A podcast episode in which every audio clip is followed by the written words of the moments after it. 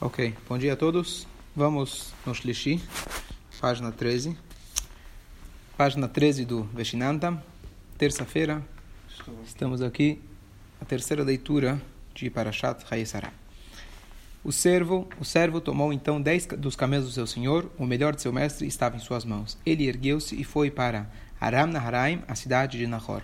Então, ontem a gente não, não, de, não deu shiur, mas basicamente, o que está acontecendo aqui? A gente tem Avraham vindo depois, do final da Parashá, semana passada, que ele pegou seu filho com 37 anos de idade. Ele ia ofertá-lo para Deus, fazer a Kedat Yitzhak. No final, ele foi. Hashem falou para ele não fazer isso. Então, depois disso, Hashem, é, Avraham, ele percebe: bom, está na hora de eu casar ele. Sarah, ela falece.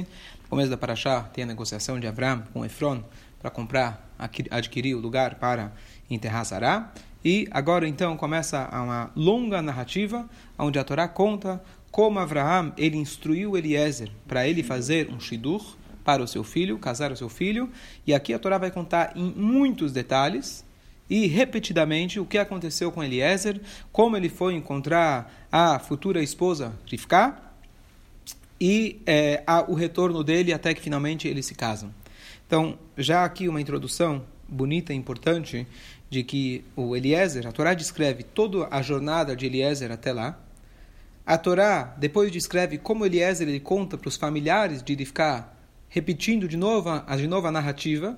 E a Torá, é, é, o, o Rashi, ele questiona, obviamente, por que será que a Torá, que ela é tão precisa, conta cada letra minuciosamente, faz questão de fazer toda essa narrativa. Lembrando que a Parashat Bereshit, ela contém mais de mil anos de história. E aqui, uma coisa que aconteceu em alguns dias, a Torá te conta em muitos e muitos detalhes.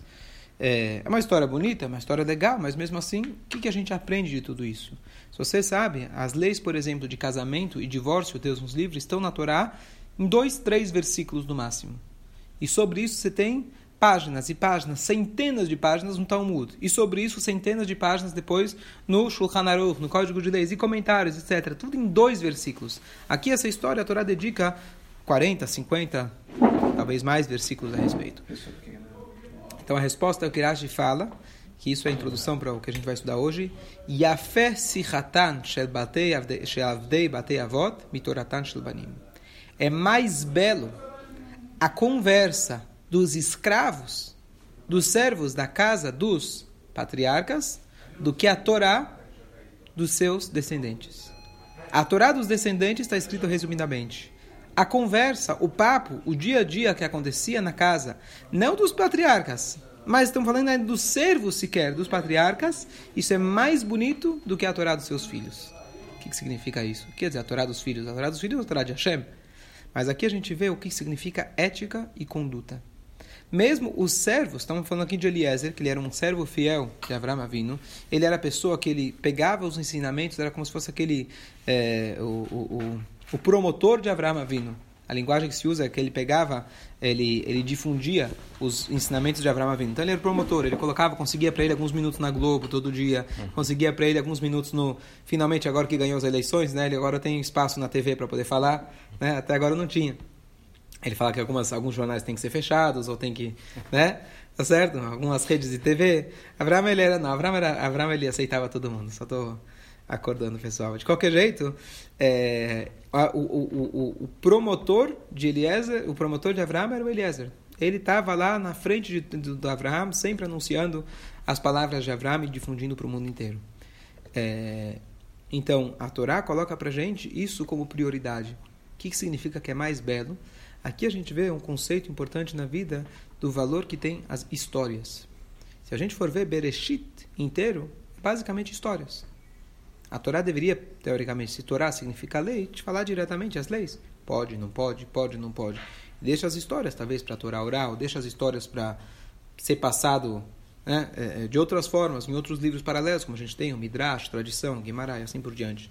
Mas a Torá fez questão de narrar tudo isso. Por quê? A importância das histórias. Você contar histórias de tzadikim, você contar a história dos Avdei Abatei Avot, os servos, a sua dedicação para Deus, a sua dedicação para a missão do seu mestre, essa é a introdução para a Torá. Sem isso, é difícil a gente estudar a Torá. Então, muita gente, às vezes, a gente conta historinhas em Shiur, em, em uma drachá, em um, em um discurso. É, algumas pessoas falam, ah, essa é historinha, eu quero saber Tachlis, não? Tachlis, me conta o bottom line, me conta o ponto, onde você quer chegar. E a verdade é que as histórias, elas despertam Irat Shamayim. Elas despertam temor a Deus. Mais, de certa forma, que o estudo da própria lei.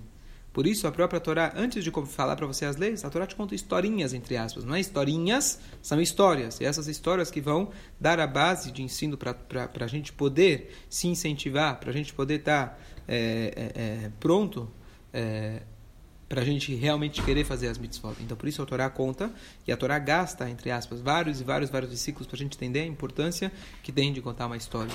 E aqui vem também aquele conceito racídico de Farbrengen Fabrengue, muita gente pensa que é perca de tempo. Perca de tempo porque você fica sentado, você faz um lechaim, você canta. O que, que você faz? Você conta histórias bonitinhas para inspirar a alma. Muitos falam, sabe o que? Deixa eu dedicar meu tempo. Eu tenho esse tempo, vou estudar a Torá. Não é que eu vou dormir no Shabat, eu vou estudar a Torá. É importantíssimo estudar a Torá. Mas é conhecido que o Fabrengue é como se fosse o cimento na parede. Você pode ter muitos tijolos. Os tijolos é a Torá, não tem dúvida nenhuma. As leis, é isso que são os tijolos. Mas para que os tijolos possam se manter, você precisa do cimento. E o cimento é. O cimento são essas histórias. Essas histórias que podem parecer bobas, mas elas que nos incentivam continuamente para a gente poder é, servir a Deus e continuar querendo ter um incentivo, uma vontade, uma paixão para poder servir a Deus. E por isso que a Torá, isso que significa Yafé, Sihatan Shel Avdeavot. Essa Sihá, essas conversas deles, elas são mais belas. Tinha um Hassid, um aluno do Tzemach Tzedek, terceiro Rebbe de Chabad, que ele ele dedicava é, ele ele dedica, ele era muito dedicado estudioso e tudo e parte da vida dele ele dedicava também para para os Fabrengens. Uma vez ele estava sentado com com o com gente bem mais jovem do que ele já era um senhor e ele viu que eles estavam conheciam conceitos profundos da Hassidut e de Torá e etc ele ficou meio falou poxa eu estou meio por fora eu acho que preciso avançar nos meus estudos tô, fiquei para trás então ele decidiu que ao invés dele frequentar os Fabrengens, ele falou uma perda de tempo, fica lá escutando historinha, eu já escutei essas histórias, cantando, eu vou dedicar essas duas, três horas do Shabat e sentar para estudar Hassidut, pegar os livros e recomeçar tudo de novo, ver, rever os meus, rever os meus, meus, meus estudos e tudo.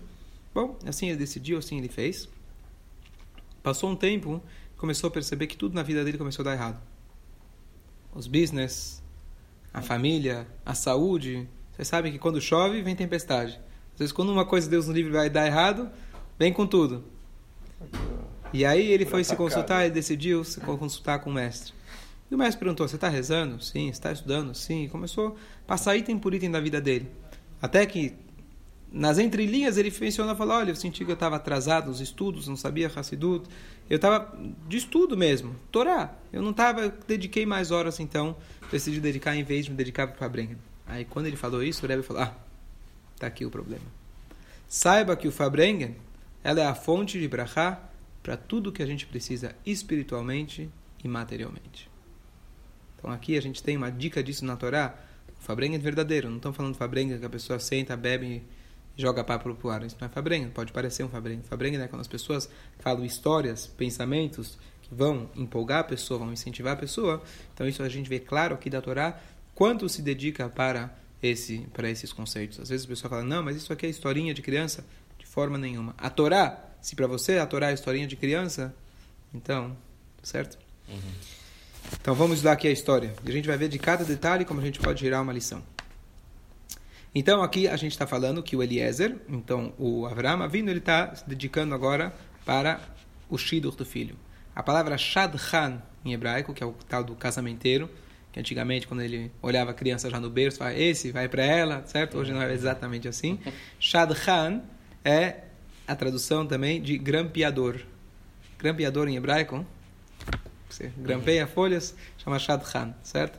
Que ele está grampeando os dois, essa é a função dele. E Shadchan, as iniciais de Shadchan é Sheker Dover Kesef Notel. Conhece esse Shai?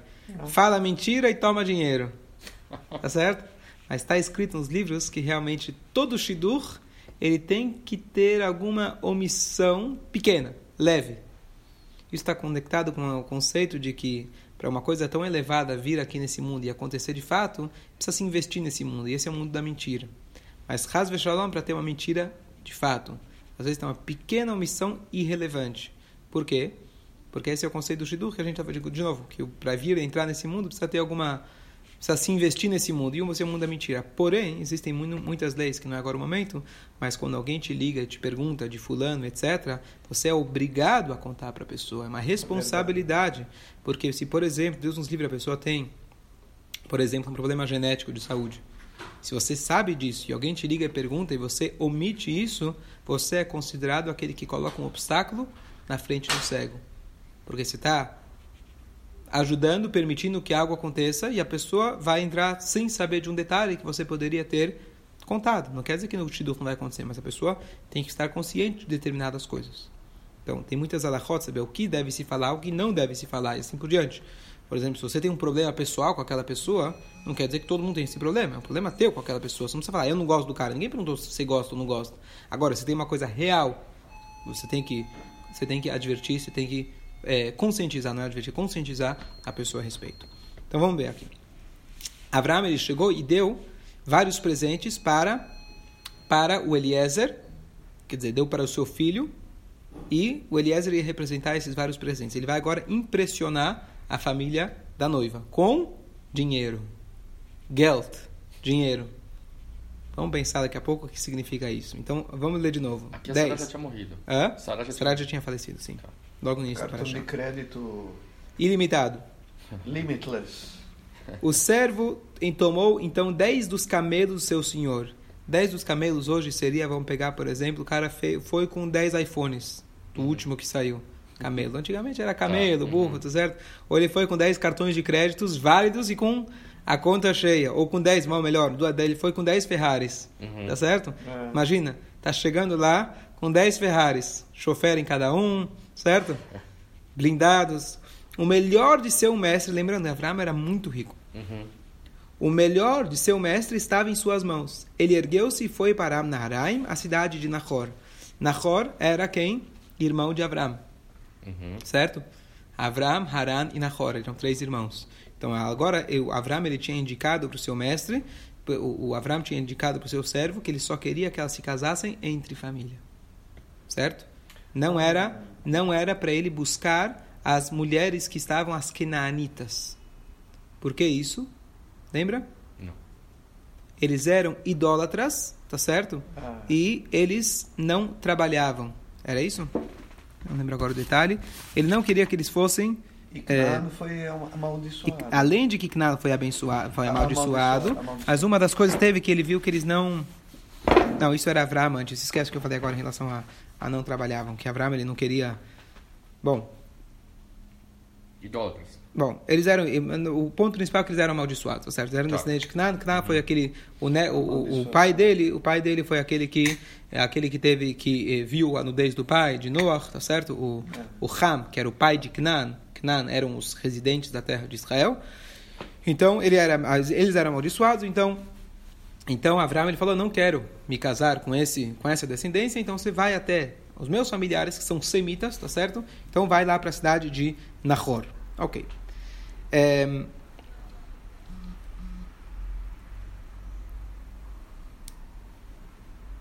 Agora, dos camelos do seu senhor, diz Rashi. Por que está escrito? Então, vou, todo o Rashi tem uma questão. Qual que é a questão? A questão é, a Torá fala que ele pegou dez camelos. Pegou dez camelos, o escravo pegou dez camelos, o servo pegou dez camelos. De quem seriam os dez camelos? Abraham. Óbvio que é de Abraham. Por que a Torá precisa chegar e falar que era dos camelos de Abraão? Óbvio que era de Abraão. Seria de quem? Se é servo de Abraão, é óbvio que vai ser de Abraão. Uhum. Fala Urashi dos camelos do seu senhor. O versículo os chama camelos do seu senhor por serem distintos dos demais camelos, pois saíam com focinha para evitar que houvesse roubo pastando nos campos alheios. Ou seja, dava para ver, Migmalé Adonava era, não era, não tá, a Torá não está te indicando de quem eram os camelos. A Torá está te dando uma marca registrada. Os camelos de Abraão tinham um ISO 9000. Uhum. Todo mundo sabia, ele saía com aquela etiqueta ISO 9000. Todo mundo sabia que era de Abraham. Por quê? Porque eles iam amordaçados, afocinhados, para uhum. saberem, para eles não comerem de campos alheios. Lembrando que essa foi a discussão que os pastores de Abraão tiveram com os pastores de Lot, porque eles, eles não andavam focinhados e comiam de qualquer lugar. Abraão ele tomava esse cuidado. Então, de novo, aqui a Torá, a gente vê o detalhe, a Torá está te enfatizando o cuidado que Abraão tinha com roubo. Uhum. Por isso que a Torá fala. Então a Torá não vem aqui te contar de quem eram os camelos. A Torá veio te contar como os camelos se comportavam. Vechol vadunav beadó. O melhor de seu mestre estava em suas mãos. Ele escrevera um documento de doação para Yitzhak de tudo que possuía, para que os pais se apressassem em enviar-lhe a sua filha. Isso aqui tem uma lição tremenda esse Rashi. O Rebbe explica para gente o seguinte. Vamos pensar aqui. Avram não era um bebê. Querido, te sustenta até 18 anos. Você fez 18? Se vira! Né? A gente já ouviu esse tipo de... de tá né? certo? Não, de maneira geral, a gente escuta isso aqui. Agora vai trabalhar. Eu com 15 anos, ó, já estava nas ruas vendendo. A gente escuta esse tipo de coisa. Fantástico, lindo. Mas vamos ver qual foi o comportamento de Abraham. Abraham tinha um filho já de 40 anos. Certo? Conhece aquela história? A mãe chega pro filho, filho, se acorda, vai para a escola. Por favor, acorda, acorda. Eu estou fazendo já o cafezinho, acorda, por favor. Mas mãe, por que, que eu preciso ir para a escola? Sinto muito, meu filho, mas você é o diretor. Tá certo? Então, Nossa. com 40 anos, certo? Você espera que o filho, você espera que o filho já acorda sozinho. Você não é, né? Então o que acontece? Abraão Aviner teve um comportamento diferente. O filho já com os seus 40 anos, ele se preocupou com o seu shidur. Não só que ele se preocupou e falou, se vira, tem Facebook hoje em dia, tem, tem Jadhan, vai lá, se vira. O que, que o pai As fez? baladas. Tem as baladas, cada um com seu, no seu formato, né? Balada caché, estamos falando, né? Lógico. Então o que acontece? Não, não. Abraão ele não largou o seu filho. E estamos falando aqui de um bom filho. Estamos falando aqui de Yitzhak. Yitzhak estava pronto para entregar sua alma para Deus. Era um tzadik, certo? Ele tinha lá a marca registrada como melhor aluno da Yeshiva, tá certo? Uhum. O homem, pai dele, o homem mais rico. Abraão não se contentou com isso. Não importa que o pai dele é rico, eu vou fazer ele ser rico. E o mais incrível que ele escreveu, então, um documento que tudo, tudo, absolutamente tudo que ele tinha, ele deu para Yitzhak. Tudo.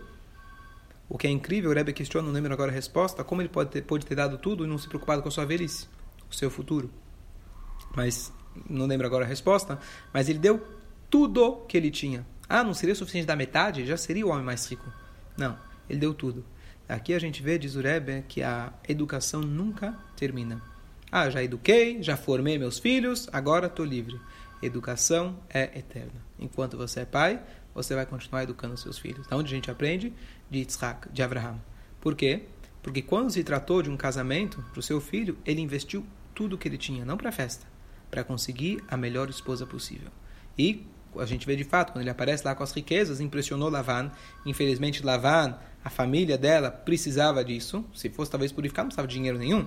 Mas para impressionar os familiares, que ele só pensava em dinheiro e ele sabia que ela era comparado com uma rosa entre os espinhos, ele dedicou não a parte dos seus recursos, ele, ele dedicou tudo, absolutamente tudo que ele tinha, só para que seja um shidur um pouquinho melhor, um pouco mais rápido. Ele dedicou de tudo. Aqui a gente vê o conceito de educação, quanto os pais têm que se preocupar com seus filhos, ao ponto de dedicar tudo que eles têm para os seus filhos. De novo, a ideia aqui não é dar de graça para o Yitzhak.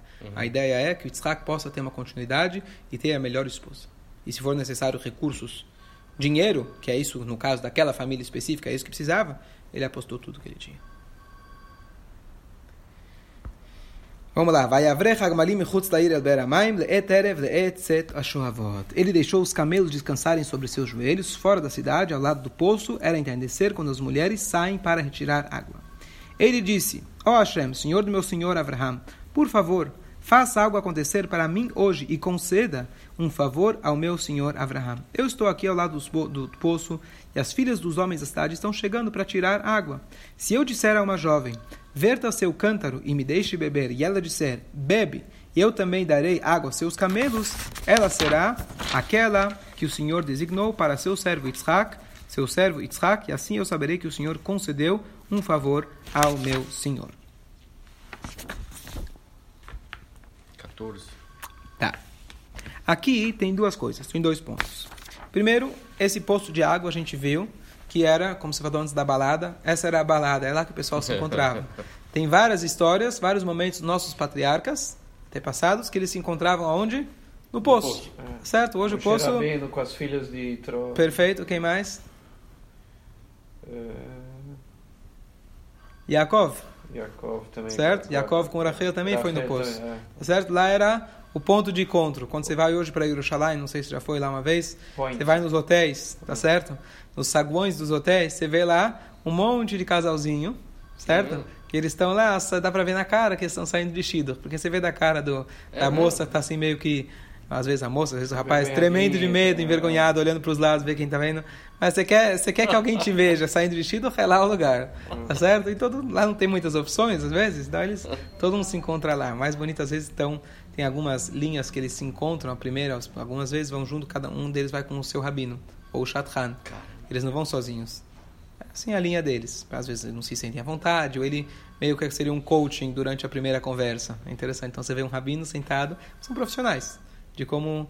Aí ele ajuda eles se conhecerem, ajuda. É uma coisa muito séria, é Rabino muito. e rabino, então, e Hã? o casal? Rabino, Rabino, casal. não, não, rabino com um casal. Um rabino. Nossa. Um rabino. Não, o dele e o dela. Não, não, não, não é, não é um julgamento, É cada um vem. é Eles não vêm para brigar, brigar é só depois. Na hora lá ele vem, não é conciliar, mas ele vem ajudar, facilitar, e alguns são profissionais. Mas o rabino do menino, normalmente.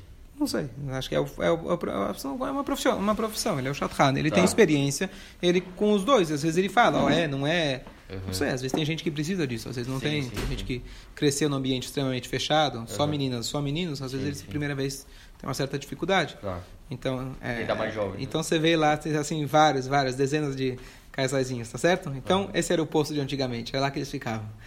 E o que acontece, é, o Eliezer, ele tomou aqui uma atitude curiosa.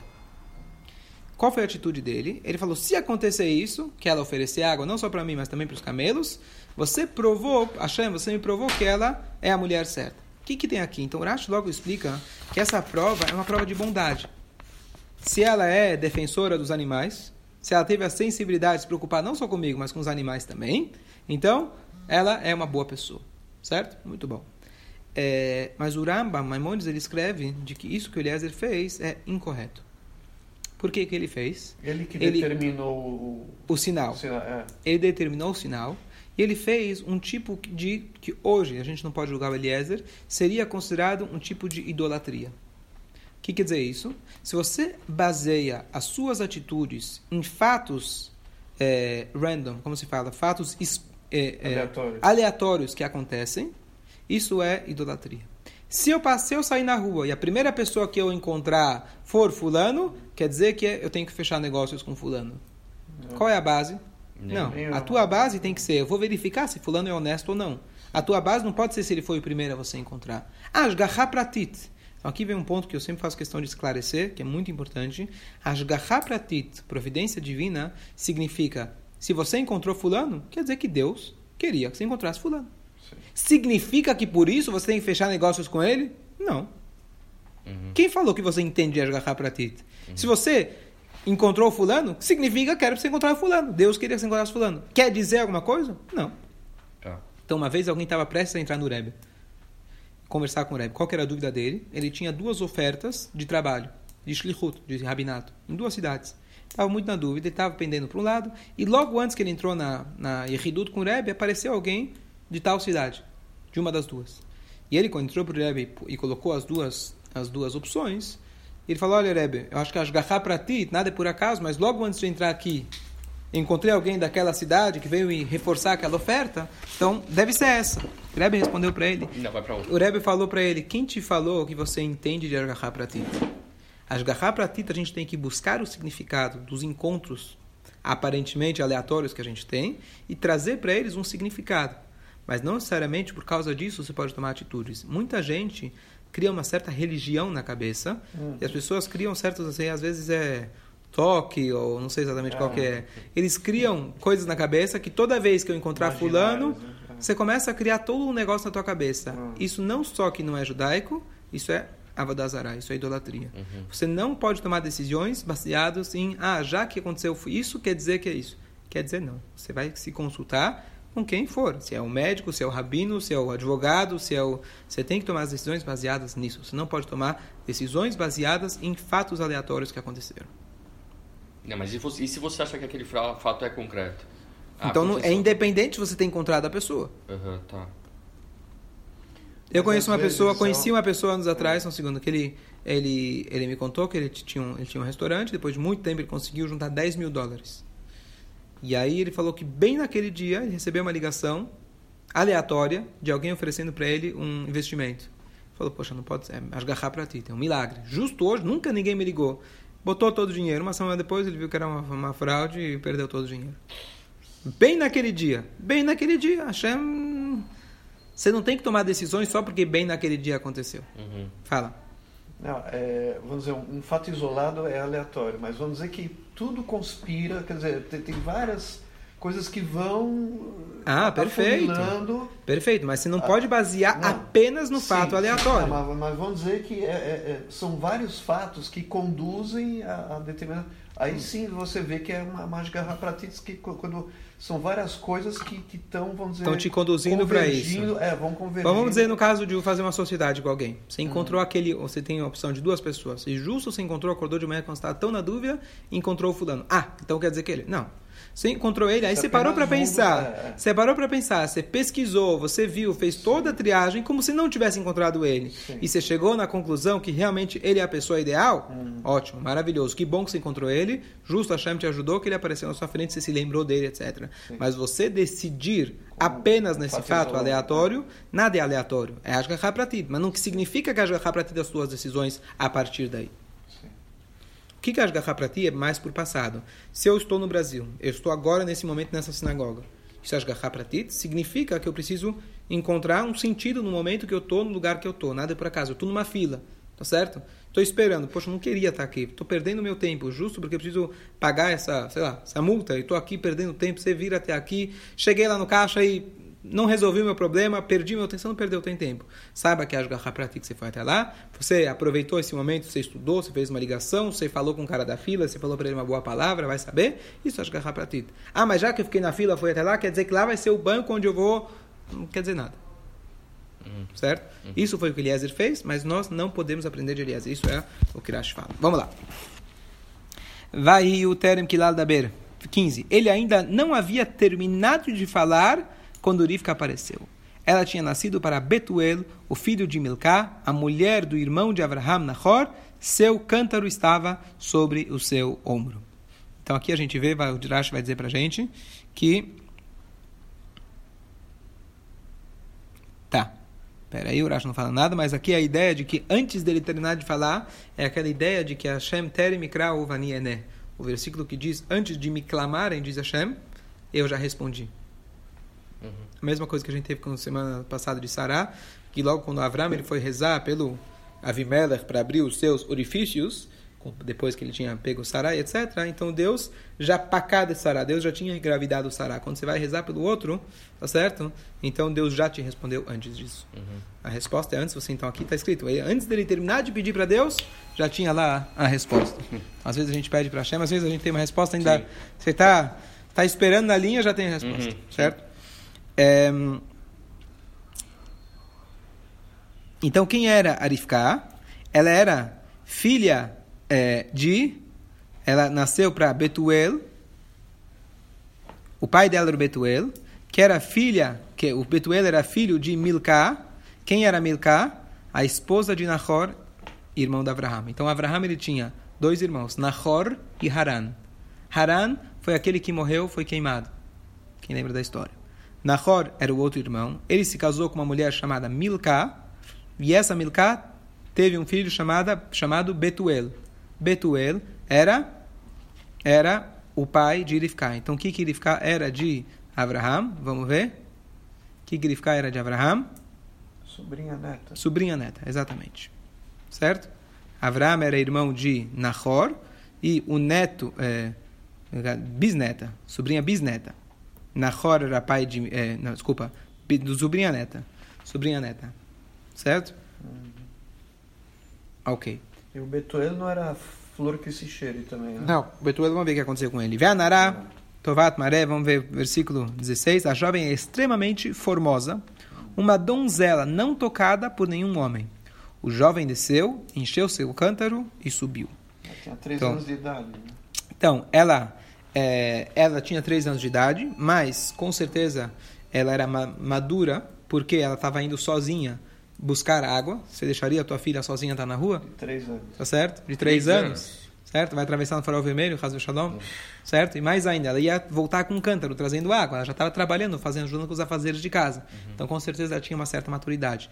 Por isso, na verdade, que ela só foi considerada é, Akará, que ela foi considerada estéreo, depois de 20 anos que eles casaram. Porque 10 anos primeiro para ela ter maturidade para talvez conceber um filho, e 10 anos mais que ela não teve filho, aí sim que ela percebeu que ela é a cara, e aí começou a rezar para Deus, aí depois nasceu o Yaakov e Beisav, tá certo?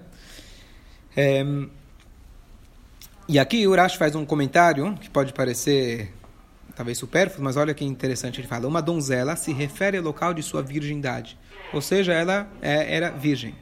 Não tocada por um homem, diz o Rashi tem uma pergunta. Se você fala que ela é virgem, então ela não foi tocada por um homem. O que, que significa isso? De qualquer maneira, porque as filhas dos gentios preservavam seu ímen, mas relacionavam-se por outro lugar. Aqui se atesta que no caso de Rivka, a mesma era totalmente imaculada sobre qualquer aspecto, certo? Então elas, quando, quando se vendiam jovens, elas falam, eu sou virgem. Mas na verdade ela teve relações certo? De outras formas. Então aqui a Torá faz questão de dizer que ela era completamente limpa. E aqui, na verdade, a gente vê de que o Evet, o, o servo de Abraão, ele teve, para ele chegar lá, ele teve que fitzat derech. Ele vai contar depois que ele chegou no mesmo dia. Era uma viagem longa e ele conseguiu. Hashem fez um milagre que ele chegou no mesmo dia que ele saiu da casa de Abraão, ele já chegou lá no outro lugar. Uma viagem é, é, supersônica. Que acontece? Escalas, né? Sem escalas. Por que isso? Então, na verdade, uma vez que ela era considerada. Tá no show. Oi, Jax. Oi, bom... Por que Hashem fez para ele esse Kfitzat ele, ele, ele ganhar esse tempo e viajar rapidamente? Porque no dia que ela fez três anos de idade, não se podia perder mais um instante. Ela era uma rosa entre os espinhos. Hashem, por algum motivo, decidiu que ela nascesse nesse ambiente. Mas no primeiro instante, que era três anos, o tempo que ela precisava ficar em casa, com a família, etc., no primeiro instante, Hashem já queria tirar ela de lá imediatamente. Lembra um pouquinho aquela ideia de que quando Hashem chegou o momento que Hashem queria, o povo já sofreu o suficiente no Egito, já passou por tudo, Hashem tirou eles instantaneamente. Está escrito em relação a Mashiach também, que às vezes a gente pensa, ah, Mashiach vai chegar, vai ser um processo, vai demorar, vai precisar convencer todo mundo. Um Na hora que for, ah. já vai ser imediatamente. Certo? Ok.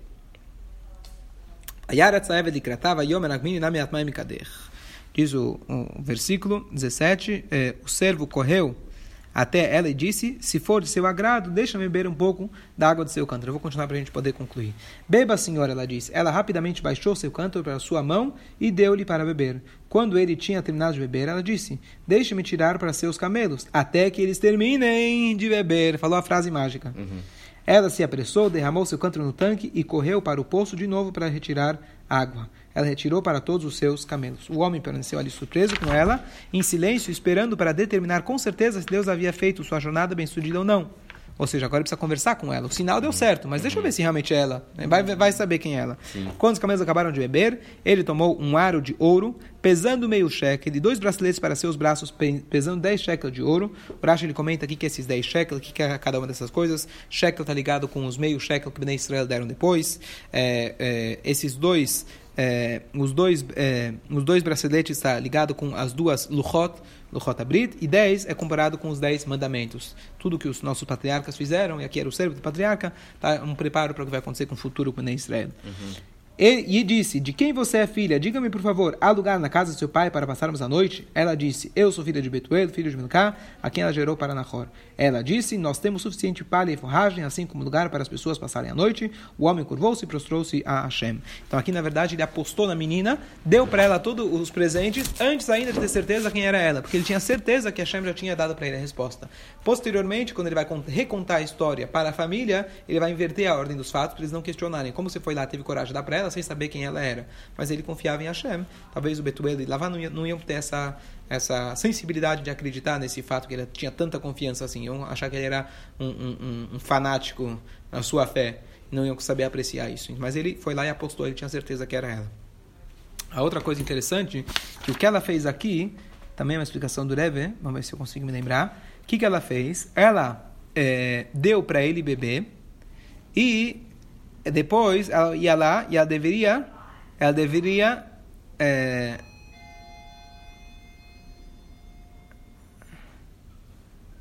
Ah, só um minuto. Bom, talvez no Shabbat fazer, fazer essa comparação bonita. Do que, qual, qual foi o cálculo dela e a maneira que ela serviu ele. Ok, tudo bem. De qualquer jeito, aqui a gente termina a leitura de hoje. Tenha um bom dia. Bom dia. Escolha, escolha.